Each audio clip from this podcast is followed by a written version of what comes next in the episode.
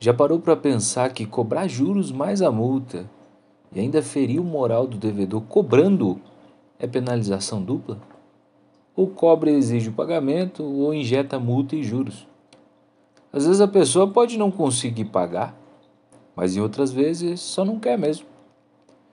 E sabe bem que há os juros e a multa já penalizando.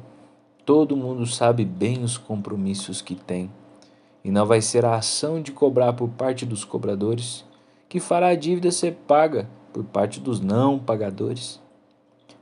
Mas que no dia 10 vai ter uma conta que não dá para não pagar, mas não vai pagar por causa daquela emergência que aconteceu. Sabendo que vai ter juros e multa, mesmo assim deixou de pagar, já sentindo no bolso a sua dívida aumentar Aí do nada inventam que tem que cobrar.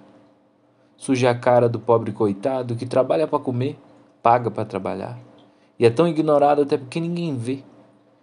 Preferem dar consideração àqueles que merecem o nome no Serasa e que nunca pagarão, mas que a consciência não pesa. Compra aqui, compra ali, ilude o trabalhador, faz de tudo para não ligar, mas bem lá no fundo se importa com tudo sente a dor da dívida e de dever.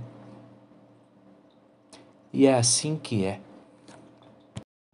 Eu sou o Rafael e este é o poema de minha autoria denominado Poema dos Endividados, para o meu podcast Poema do Rafael.